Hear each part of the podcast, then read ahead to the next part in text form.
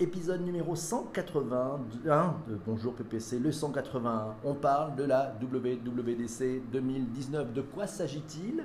Ah là là, ben on a des nouveautés cette semaine. Oui, c'est la conférence mondiale des développeurs de chez Apple. On va parler d'iOS 13 pour iPhone, de WatchOS 6 pour Apple Watch, d'un OS propre pour l'iPad, des applications iPad avec pour le Mac et du hardware avec un tout nouveau MacBook Pro haut de gamme, la WWDC, cette conférence de développeurs. On en parle tous ensemble. Et pour le faire, je ne le fais pas tout seul, je le fais avec vous tous, mais j'ai un invité de marque je vous présente notre ami Patrick, il est là. Salut, PPC, salut la podcast room. Ça va? Ça va bien? Et salut la room aussi. Alors, vous savez, pour le grand public, la WWDC, c'est souvent résumé au keynote d'ouverture. Et oui, cette conférence qui démarre euh, bah, à 10h, heure de la Silicon Valley, c'est-à-dire 19h heure de Paris. Mais non, c'est pas la WDC, c'est pas que le keynote. Le keynote, c'est le démarrage. Voilà, ça se tient chaque année. C'est l'occasion pour Apple à chaque fois de dévoiler de très grandes choses. C'est une conférence de développeurs. C'est en septembre qu'il y aura peut-être du hardware présenté, même s'il y a eu un peu de hardware ce, coup-ci. Voilà, c'est né, euh, ben, ça a été inventé par, euh, Steve Jobs. Hein. C'est une conférence en fait qui a permis de présenter euh, à chaque fois les nouveautés et qui fédère la communauté des développeurs qui travaillent autour de Apple. Cette communauté sans quoi Apple ne serait pas grand-chose à mon sens. Enfin, font des choses bien. Je ne sais pas ce que tu en penses, toi, Patrick. C'est clair, oui, absolument. Alors, on a repéré plein de nouveautés. Déjà, peut-être on peut parler de la, WWC en, elle-même. Alors, tout à fait. Alors, donc, il y a déjà, donc, chaque année, il y a, y a un rituel. Hein. Alors, il faut savoir donc qu'elle elle se trouve à, San José, en fait, euh, donc, euh, depuis, depuis quelques années. Mais à l'origine, en fait, elle était déjà à San José. Ensuite, elle est revenue à, à, San Francisco. Et puis aujourd'hui, elle est, elle est repartie euh, à San José. Alors bon, il y a une ambiance très différente entre San José et San Francisco. Euh, mais à chaque fois, c'est vraiment quelque chose d'assez exceptionnel. Alors il y a un certain nombre de rituels. Hein. Il y a donc la keynote d'ouverture, hein, bien évidemment, où en fait on essaye de résumer tout ce qu'il va y avoir, en fait, toutes les tendances de l'année au niveau de la WWDC. Alors c'est quelque chose aussi de très grand public en fait, parce que comme vous l'a dit PPC, la WWDC c'est quand même très technique, hein, c'est fait pour les développeurs. Mais d'année en année, bien évidemment, ça s'ouvre, ça s'ouvre au grand public et bien sûr tous les journalistes sont présents, tout, le monde de la tech est présent. C'est, le troisième événement, je dirais, après Google, après, Facebook, après Microsoft aussi. C'est, on va dire, le, dernier grand événement développeur de, l'année en fait. Euh, donc, donc à part la keynote, on a euh, un, une conférence après qui s'appelle donc Platform State of Union. Donc là, en fait, on résume beaucoup plus techniquement ce qu'il y a eu dans la keynote, mais euh, c'est, beaucoup plus technique. Alors, ce qu'il faut savoir aussi, c'est que cette année, et puis depuis, depuis quelques années déjà, euh, Apple ouvre beaucoup plus. Il faut savoir qu'avant, les journalistes n'avaient accès que à la keynote d'ouverture. Le reste, c'était absolument interdit, ils devaient partir. Et donc tout le restant de la semaine, c'était réservé aux développeurs. Je me rappelle, moi, j'y suis allé donc une année. On n'avait même pas le droit de filmer, même pas le droit de photographier, en fait. C'était vraiment euh, très, très strict et les informations diffusées par Apple étaient vraiment très confidentielles. On, signait une charte de confidentialité. Euh, comme autre événement, bah, il y a donc euh, l'Apple Design Awards. Donc là, en fait, on remet un prix à la, plus belle application. Donc je crois cette année, il y, en a, il y en a plusieurs qui ont été nommés. On vous mettra les, les, raccourcis sur le, sur le site. Tous les liens sont dans les notes de bas d'épisode de vos plateformes de podcast préférées. Donc vous allez retrouver tout ça. Euh, le Apple Design Award hein, qui, qui met toujours en avant les, applications euh, où la communauté Apple se dit ça met bien en scène et ça utilise parfaitement euh, ce que la technologie permet de faire. Donc en fait c'est aussi, aussi cette façon, cette simplification aussi euh, fait par les développeurs et donc c'est vraiment cette mise en scène. Donc d'ailleurs si vous voulez comprendre à peu près les tendances, soit du design, soit de ce qui se fait de mieux en termes d'appli, allez voir toujours l'historique des Apple Design Awards. Vous allez voir, vous allez découvrir toujours des applis qui changent le, sujet qui simplifie. On avait vu quelques, il y a quelques années une application comme Vivino, par exemple, qui permet effectivement, qui permet toujours d'ailleurs de scanner une bouteille de vin et de pouvoir avoir des jeux aussi. Donc il y a beaucoup de, choses. Cette année, c'est quand même un peu ludique, j'ai trouvé. Euh, dans les applications qui ont été, euh, qui ont été mises en, scène. Hein. Effectivement, assez, assez ludique. Et sinon, il y a les labs. Donc là, quand vous avez un problème, si vous allez à la WWDC, ben en fait, vous avez tout le staff Apple présent, tous les tech Apple qui sont là, et donc qui peuvent vous aider à la fois pour, pour le monde professionnel, pour les développeurs. C'est vraiment. et c'est aussi la raison pour laquelle la WWDC est si proche en fait du siège social euh, d'Apple parce que ça permet à tous les, groupes développeurs d'Apple de, pouvoir venir euh, les uns après les autres pendant cette, euh, pendant cette conférence. et puis il y a un événement, un événement avec de la musique, avec il y a à manger, enfin c'est un véritable, un, véritable événement donc qui a lieu donc une fois dans la, dans la semaine. Alors malheureusement à l'Apple Park pour l'instant ça n'a pas eu lieu, donc ça a lieu à, à San José je crois encore cette année et ça dure une partie de la nuit en fait. Et ça aussi, c'est assez exceptionnel dans la, dans la, dans la WWDC. Et, je voulais juste... et, puis, et puis, il y a une soirée, il y a une soirée qui est organisée pour les développeurs français aussi. Alors, exactement. Alors, chaque, soir, chaque, soir, en fait, euh, San José, une partie de San José, les, les, bars et tout est privatisé par, une, par un des sponsors en fait de la, de la WWDC. Moi, je sais, j'y avais été une année, donc c'était Microsoft. Ils avaient fait quelque chose d'assez exceptionnel. Il faut savoir qu'à l'époque, Microsoft et Apple, c'était pas vraiment, euh, c'était pas vraiment le bonheur entre les deux. Et c'était, ils ont fait quelque chose d'absolument exceptionnel pendant une partie de la nuit. C'était, c'était absolument incroyable. Alors il y a Pierre qui est dans la room et qui nous dit, bah, c'est en anglais bien entendu. Pierre qui a absolument, été aussi, absolument. il a été deux fois, je crois, de, de Pierre euh, justement à la WWDC. Tu peux peut-être nous en parler si tu as deux minutes, Pierre. C'est Benjamin qui nous dit, oui, Apple veut mettre en avant les jeux. C'est pour ça que les awards vont dans ce sens.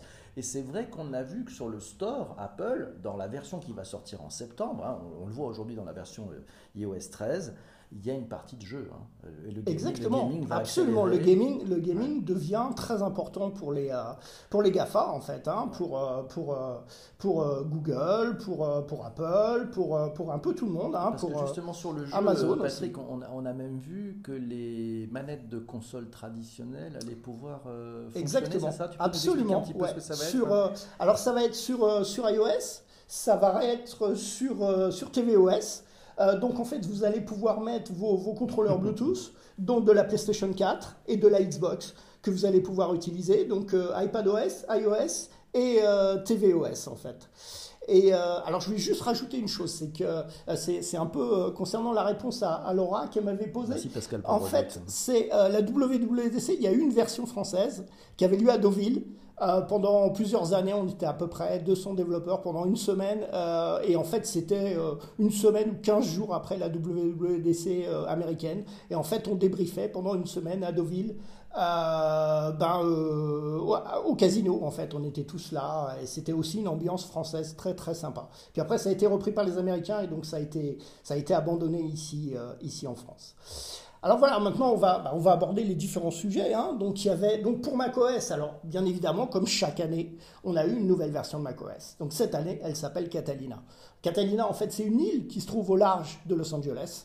Euh, et donc voilà, c'était un peu la, surprise. Alors d'habitude, dans cette, dans cette keynote inaugurale, on fait durer le plaisir, on ne dit pas tout de suite le nom de la version de, de macOS, mais là, cette année, il y avait tellement de choses, je pense, à annoncer, c'était tellement long qu'on a lâché directement le, le, le nom, donc c'est macOS 10.5 Catalina. Alors qu'est-ce qu'on a, qu'est-ce qu'on a elle, est pas mal cette version. Moi, je l'ai installée sur mon Mac. Elle est plutôt pas mal. Elle est plutôt pas mal. Alors on est, on est sur une première bêta, hein, donc stable, euh, stable, stable. Stable, voilà. Bon, moi je vous conseille. J'ai pas eu un Je vous conseille quand même pas. Si vous êtes, si vous n'êtes pas développeur, je vous conseille pas de l'installer. Vous aurez la version euh, développeur grand public qui arrivera je crois, à la fin du mois ou au début, de, au début du mois prochain. Donc en fait, il faut savoir que toutes les bêtas euh, majeures d'Apple, en fait, Apple propose une version fermée, vraiment pour les développeurs, et puis ensuite, il propose une version grand public bêta qui est euh, la même, mais certainement beaucoup plus stable. Euh, donc, malgré tout, très tôt hein, pour, pour, un, pour un OS, puisqu'on est à la première version publique. Euh, donc bon, ça prend, euh, c'est quand même pas évident. Donc moi, si vous êtes, euh, si vous n'êtes pas développeur, je vous conseille pas de, je vous conseille pas de l'installer tout de suite. Hein. Et, mais effectivement, elle est, elle est très stable, quoi. Alors dans les nouveautés, ben, on a, on a des reprises de choses qui étaient sur, sur iOS en fait. Donc on a le screen time, c'est-à-dire le temps d'utilisation de, votre de votre machine. Donc ça, ça reprend un petit peu ce qu'on avait sur, euh, sur, sur iOS en fait. Hein. C'est dans le, le, tableau de, le tableau de commande en fait. Vous avez, alors vous pouvez pas euh, changer la taille de la taille de la fenêtre. C'est un petit peu dommage, mais bon. Sinon, qu'est-ce qu'on a d'autre encore? Ben, on a, alors on a au niveau de la sécurité, on a quand même euh, une séparation entre l'OS et vos datas sur le disque. Mais comme c'est Apple, c'est totalement transparent pour vous, vous voyez euh, strictement rien. justement, il y, a Quentin qui nous dit oui, mais ils n'ont pas changé grand-chose, c'est le même OS en fait. Alors, ils n'ont pas réinventé la roue avec ce nouveau macOS, c'est le même OS. Qu'est-ce que tu en penses? Alors en fait, si, dans le noyau de, dans le noyau de macOS, il y a quand même un gros changement. Ah. C'est que tout ce qui s'appelait l'IOKit avant, c'est-à-dire en fait toute la partie en fait, euh, des entrées-sorties, tout ce qui est driver, en fait, n'est plus dans le mode kernel, c'est-à-dire au cœur du système, mais il est au niveau utilisateur. Et ça, ça change quoi alors? Alors en fait, ben, c'est sujet à beaucoup d'instabilité euh, au niveau du macOS, et comme c'est dans le, dans le cœur du système, quand ça plante, ça risque de planter l'ensemble de la machine. Donc ça, ça apporte beaucoup plus de stabilité. Et puis en plus au niveau sécurité, c'est quand même quelque chose d'assez euh, important. De plus, la prise en compte de, la puce de sécurité qui se trouve sur les derniers MacBook Pro, sur euh, l'iMac Pro, euh, sur le nouveau Mac Pro, euh, qui s'appelle T2, en fait, qui est prise en charge. Jusqu'à présent, elle n'était pas forcément prise en charge pour les, pour les développeurs et tout ça. Bah, maintenant, on a la possibilité d'accéder à ces, à ces fonctions. et pour l'utilisateur, ça change quoi en vrai? Alors, plus de sécurité en fait. Beaucoup plus de sécurité. Voilà, plus de sécurité. On, va vraiment vers des, des, des, des, renforcements de la sécurité, mais c'est le cas chez tout le monde. Hein. C'est dans le cas aussi de Windows. Euh, mais Apple, il, tient, euh, il, tient vraiment. C'est vrai qu'on est quand même dans un monde qui est quand même beaucoup plus sécurité, sécurisé que, le, que, que le, monde, le monde Windows. Mais Apple renforce encore les, les, les sécurités.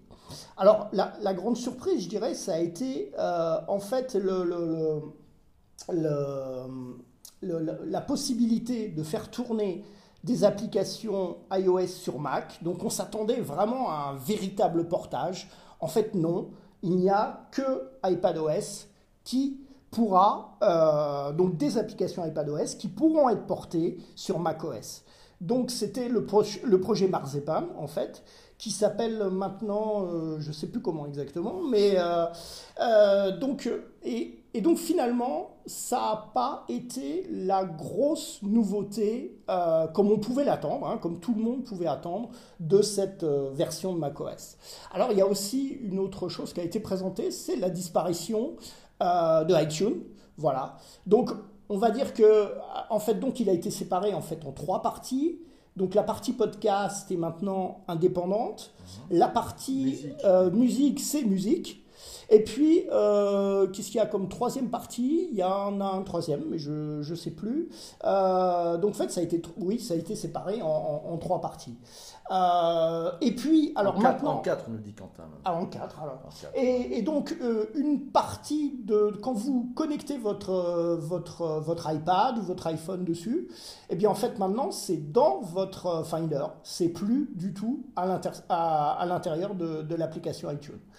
Euh, donc, euh, alors c'est intéressant d'ailleurs parce que quand on connecte son, son, iPhone pour mettre à jour, en fait, on, on, va dans le bureau du, Mac et en fait c'est dans le Finder du Mac qu'on va pouvoir voilà, exactement. Et on va pouvoir dire je veux appairer mon, mon iPhone avec le Mac et après voilà. Donc en fait c'est sorti d'iTunes. Euh, bah si, la, bah si l'application qu'il y a, on a donc on n'a plus iTunes, on a musique, on a podcast et on a la TV. Et voilà, exactement. et on a la TV, voilà, exactement. C'était la troisième, c'était la TV, effectivement. il y en a trois. Tout à fait. il y en a que trois. Tout à fait, absolument. Absolument. Alors maintenant, alors en ce qui concerne iOS, alors donc c'est iOS 13. Alors sur iOS 13, on a quoi? Ben, On a euh, bien évidemment le, le, le, dark mode. Hein. Comme on avait euh, l'année dernière sur, euh, sur macOS, eh bien on a le dark mode qui arrive sur iOS qui arrive euh, sur iPadOS et qui arrive aussi sur, euh, sur, la, sur WatchOS. Donc euh, voilà. Alors on a des, des au niveau des emojis, on a, on a un petit peu plus de choses de personnalisation possible sur les, sur les emojis. Ah mais le Memoji, alors le Memoji qui est plutôt sympa en fait, il est, il est, vous savez vous pouvez choisir votre petit avatar. Et ce petit avatar qu'on peut choisir effectivement depuis, depuis d'ailleurs, bah, je crois le l'iPhone X, hein, je crois. c'est ouais, tout à fait, ouais, absolument. là maintenant, s'enrichit d'un certain nombre de variantes. C'est-à-dire que vous avez votre personnage et votre personnage, on vous propose des différents stickers en fait qui sont totalement paramétrés par rapport à votre, votre personnage. Donc c'est plutôt sympa. Voilà. Bon, je sais pas si tu l'utilises beaucoup, toi. Moi, je l'ai pas, je l'ai Non, je l'utilise pas. J'utilise pas énormément. On l'utilise dans les débuts, beaucoup dans les débuts parce que c'est fun. On envoie aux gens et tout. Et puis après, bon, c'est vrai que. Alors vous avez aussi la possibilité, vos, vos Memoji, d'en faire des stickers pour euh, pour les envoyer aux gens. Alors je sais pas si ça marche euh, sur les autres plateformes quand ils le reçoivent. Faudra faudra faudra voir ça. C'est Benjamin qui me dit quand même que c'est la convergence des OS qui arrive petit à petit quand même dans, dans l'univers Qu'est-ce que tu en penses je, je, suis pas, je suis pas persuadé, ou tout au moins partiellement. Peut-être au niveau, au niveau de l'interface, mais il y a quand même beaucoup de travail. C'est un peu long d'en parler ici, mais il y a quand même beaucoup de travail en fait avant qu'on ait une véritable fusion. Puis il a quand même été dit l'année dernière qu'il n'y aurait pas de fusion entre iOS et macOS. Et, et, et on le retrouve d'ailleurs euh, d'ailleurs euh, cette année. Hein. Je ne pense pas qu'on va vers, euh, vers véritablement Qu'est-ce qui, qui, selon toi, préside à cette stratégie? Parce qu'on on le voit côté utilisateur, il y a quand même un certain nombre de codants qui, restent les mêmes, hein, qu'il faut que ça simplifie quand même quand on passe de, l'iPhone à l'iPad au Mac, on se retrouve dans un univers connu eh ben, avec des en réflexes. Fait, en fait, la, réponse pendant la, pendant, pendant la keynote d'ouverture, euh, sur scène est monté le, le, patron de, de, de, Jira. Euh, donc c'est une application de, Jira Confluence. Hein. Et en fait, c'est pour les développeurs et voilà, pour tout à fait. Et donc, il a, et donc il a, et donc il a, il a porté en fait hein, euh, son application euh, iOS sur, sur macOS, ou, ou le contraire. Hein. et il a dit, bah, quasiment dès le début, il a dit une chose très simple. Aujourd'hui j'ai deux équipes, demain j'en aurai plus qu'une, et tout le monde va programmer de la même façon. Voilà, ça, ah, résume, ça résume très bien. Et il explique qu'il va faire des économies, qu'il va avoir besoin de moins de personnes. Et, voilà, donc ça résume, ça résume très bien le, le, le, le contexte. Hein. Une seule équipe de développement avec, ben, parce qu'il faut bien voir quand même une chose, iOS, le cœur d'iOS, c'est quand même le même que celui de macOS. Donc toutes les, les, couches, les couches basses sont exactement les mêmes. Après, au niveau de la gestion de la mémoire, il y a des différences, mais les, les kernels sont, sont identiques en fait. Hein. Donc, euh, donc, donc, donc, voilà. C'est Benjamin qui nous dit, ça c'est très intéressant et c'est l'avenir. Et, il répond un peu à, à, notre ami Quentin qui disait oui mais le dark mode c'est pas vraiment une nouveauté. Et c'est simple, la réponse est simple. Apple prend toujours son temps pour perfectionner des fonctions qui sont évidentes. Et quand ils les sortent, ça marche. Exactement. Et, voilà. et ça, ça change tout. Exactement. Voilà. Alors sur iOS, j'avais une, grosse déception. C'était Shortcut raccourci. Parce que je pensais qu'il n'y avait pas grand-chose. Mais en fait, si, je me suis vraiment trompé. Et, euh, et, sur iOS, ben si en fait. Alors déjà, Shortcut est intégré maintenant dans le système. Ce n'est plus une application séparée.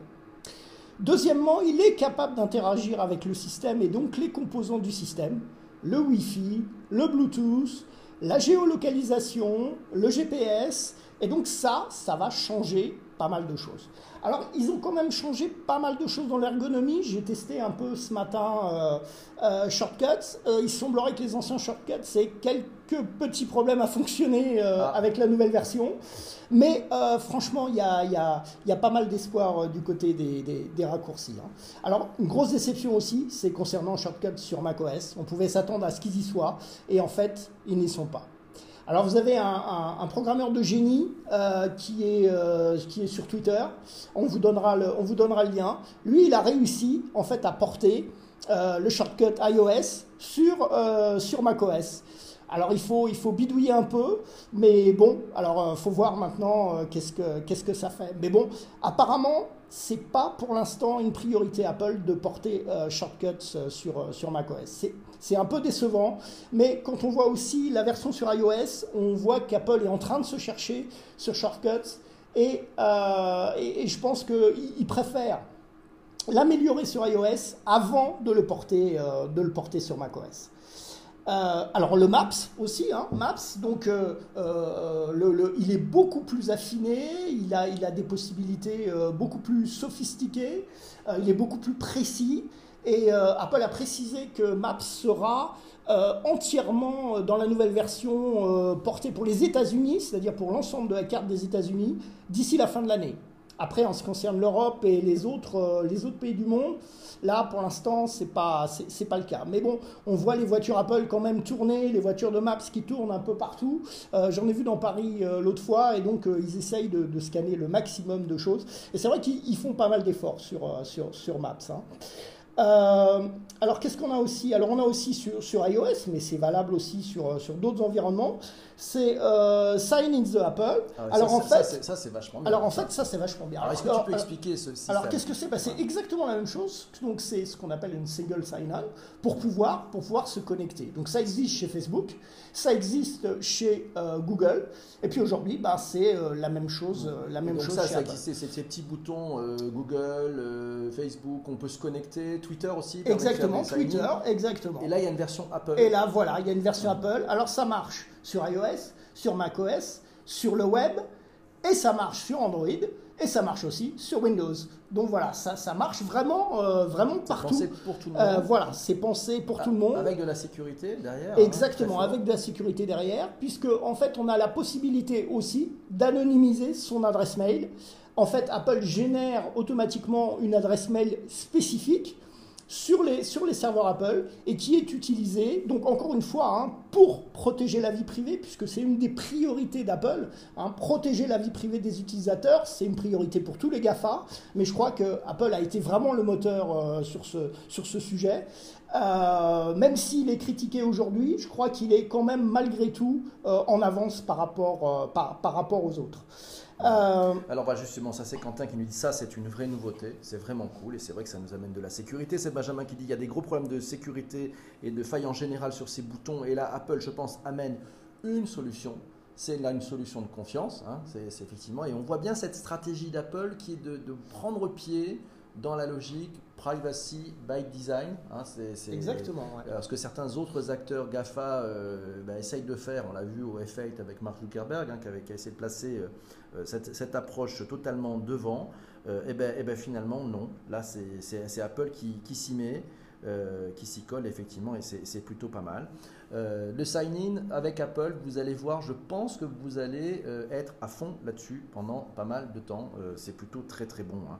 On continue peut-être un, tout petit peu, Patrick, avec effectivement ce, ce sujet, ce sujet qui nous intéresse, c'est l'iPad OS. Il se passe quelque chose du côté de l'iPad. Exactement. Donc l'iPad, donc déjà, il devient totalement indépendant de iOS. Ça veut dire que Apple veut aller dans une direction certainement différente, ce qui, ce qui est logique. On s'attendait sur l'iPad à avoir un OS qui soit vraiment différent de l'iOS et j'ai l'impression que c'est bien le cas. Donc avec iPadOS 1.0, je suppose qu'il s'appelle 1.0, j'avoue que là je ne sais pas trop. Donc on a le multitâche qui arrive, qui n'était pas le cas jusqu'à présent sur iOS, puisque une fois qu'une application n'était plus euh, sur le devant de la scène, bah, automatiquement elle, s'arrêtait. Hein. C'est une des forces de l'iOS d'ailleurs. On a euh, le, copier-coller avec euh, des gestures, c'est-à-dire avec vos, avec vos mains. Vous pouvez euh, faire des, des, éléments de copier-coller, dupliquer, revenir en, revenir en arrière aussi. Le undo jusqu'à présent sur iOS, pour ceux qui ne le savent pas, il fallait, il fallait secouer son, son iPhone pour, pour revenir en arrière. Hein. Donc, donc là maintenant on peut le faire avec des, avec des, des mouvements sur, de, avec les doigts. L'arrivée du Font Manager. Alors ça, c'est vraiment aussi quelque chose de bien. C'est-à-dire que vous allez pouvoir enfin, enfin, ajouter voilà, des ajouter des fontes, euh, des caractères. exactement, exactement. Des polices de caractères. Bon, par contre, malheureusement, le passage de minuscule en majuscule pour une phrase, apparemment, n'est toujours pas, n'est toujours pas possible. J'ai testé parce que ça, c'est quand même quelque chose que, que j'aimerais bien pouvoir faire. C'est en bêta, là, ça va, ça va arriver, ça. C'est sûr que ça va arriver. La possibilité de connecter euh, donc vos périphériques externes euh, à l'intérieur du, du, du, filer, en fait. Hein. Donc ça, c'est pas mal aussi. Donc les clés USB, les cartes SD, le disque. Euh, un, disque externe. Hein.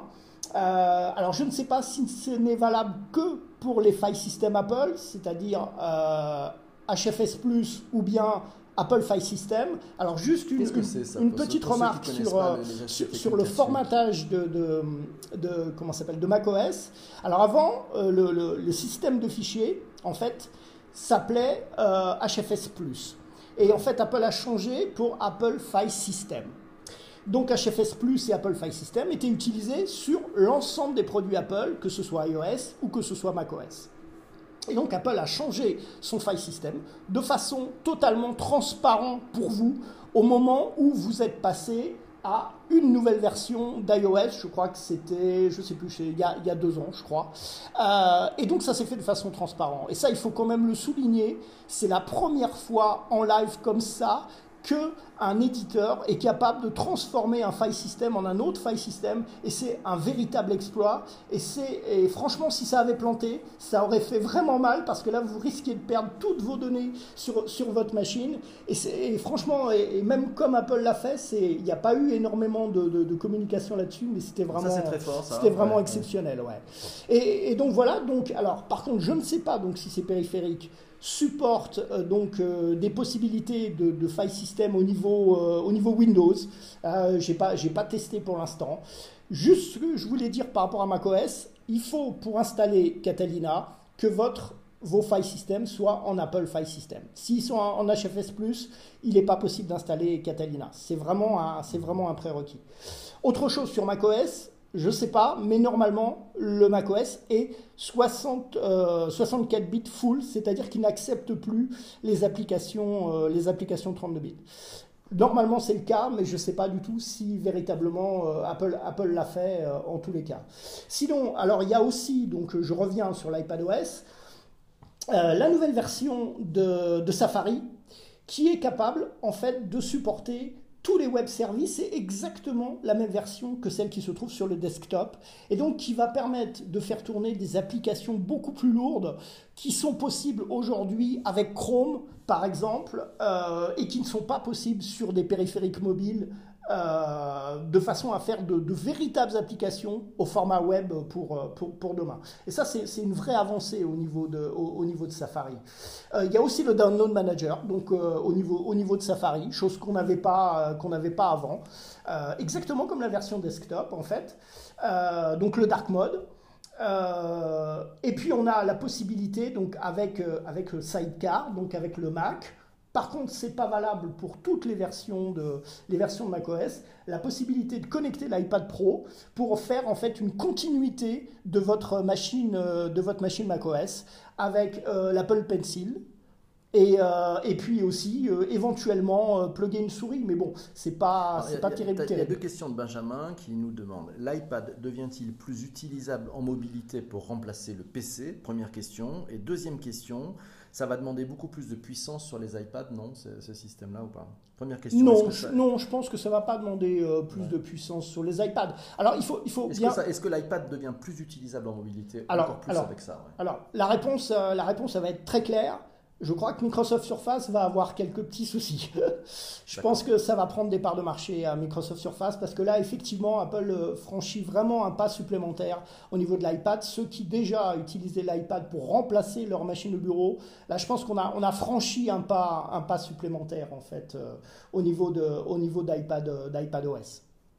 Et, il faut bien voir une chose, hein, c'est que toutes ces, ces, nouvelles versions sont, seront disponibles qu'en fin d'année donc au moment où, bien évidemment, Apple va annoncer des nouvelles, euh, des nouvelles machines, des nouveaux, des nouveaux iPhones, probablement des nouveaux iPads en fin d'année. Donc bien évidemment, ces, ces, ces, nouvelles versions sont aussi conçues pour ces nouvelles machines qui auront, bien évidemment, euh, beaucoup plus de puissance. Euh, alors, la, télé, on parle de tvOS peut-être tvOS, ouais. Alors, en fait, ben, l'interface, donc il a, elle a été refaite, le design a été, a été refait. Euh, sur, le, sur, euh, sur tvOS. La possibilité de mettre les, les, contrôleurs, donc de PlayStation et puis de, Xbox. Alors ça c'est pas mal, franchement. C'est mieux que si Apple nous avait sorti euh, sa propre manette de jeu un prix totalement prohibitif. Donc franchement, c'est mieux, puisqu'en plus, probablement que les gens ont des consoles de jeu, donc ils ont déjà ce qu'il faut.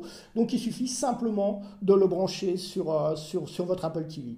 Et donc ça donne une, ça, permet aussi et ça montre bien la volonté d'Apple avec Arcade, c'est-à-dire en fait son, son environnement de, de, jeu, son, son, euh, donc sur lequel euh, sous, forme comme un petit peu Netflix, hein, on n'a pas pas tous les tenants les aboutissants pour l'instant, mais va offrir la possibilité d'utiliser un certain nombre de jeux de façon probablement illimitée avec un abonnement. donc ça fait partie des nouveaux services Apple Arcade.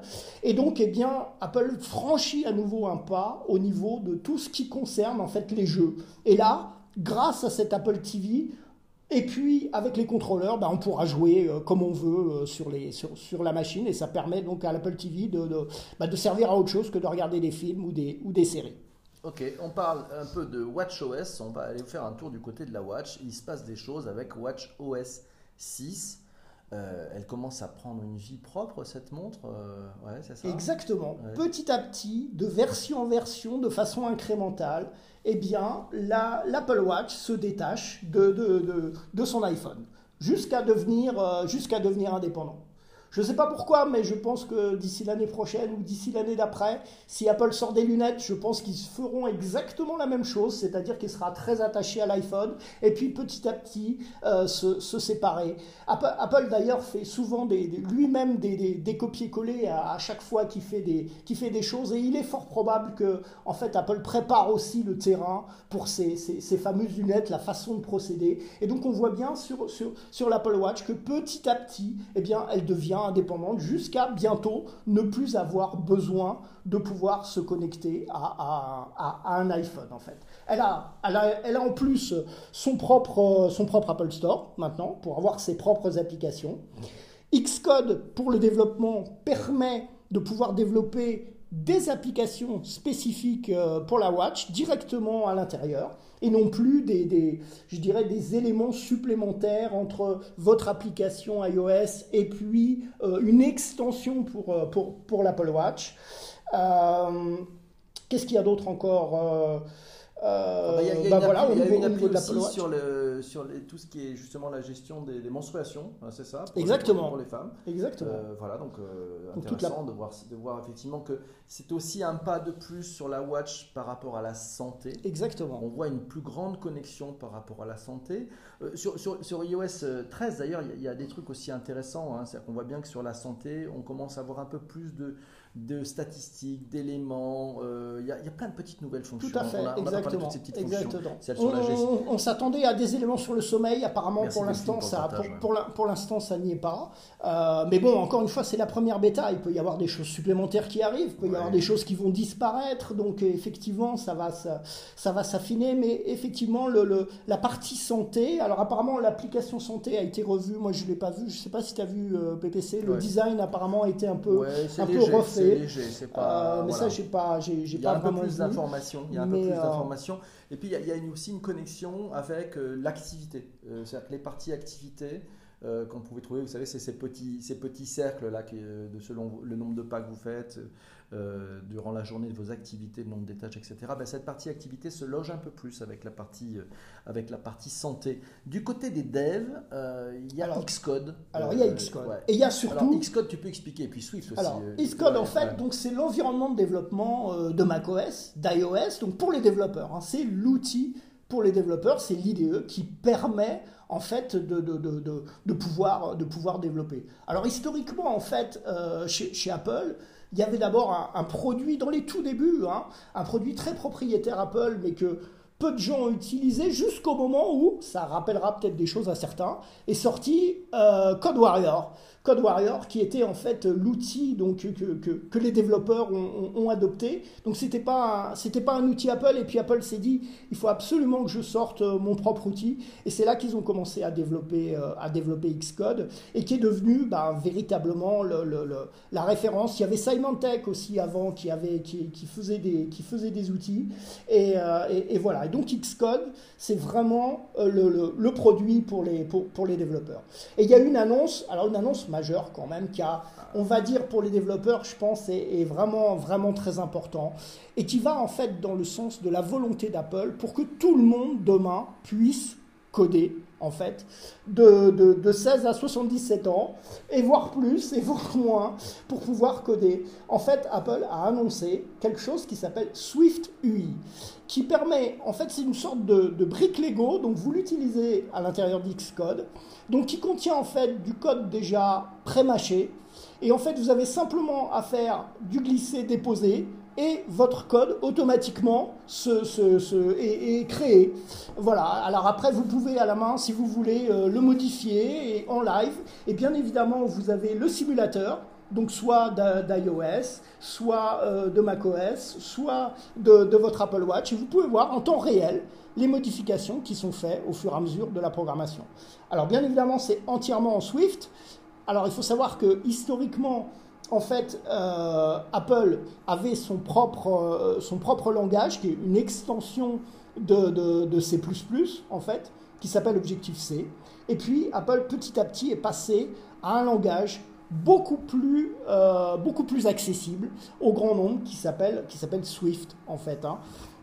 Et l'avantage, c'est qu'on peut vraiment programmer en live. Si vous êtes en train de programmer, ben, vous voyez exactement ce qui se passe au fur et à mesure. Pour le débugage, pour ceux qui apprennent la programmation, c'est vraiment, euh, c'est vraiment super. quoi. C'est c'est vraiment des, des- des possibilités euh, pour, pour justement que le plus grand nombre puisse accéder à, à- ce type de fonctionnalité.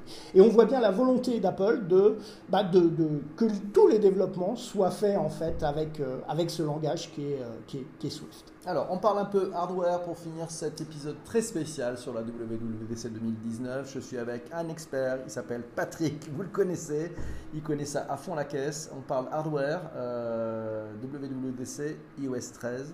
Il y a eu aussi quelques annonces de matériel. Alors là, on l'attendait tous. Tout le monde attendait de savoir comment Apple allait ressortir son Mac Pro.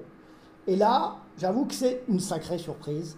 Alors il y en a beaucoup qui se moquent, hein, qui pensent que c'est une râpe à fromage qui est, qui est sortie, le design d'une râpe à fromage. Mais franchement, alors c'est un design absolument surprenant. Moi, je vous avoue que j'ai pas eu l'effet waouh, mais j'étais très étonné.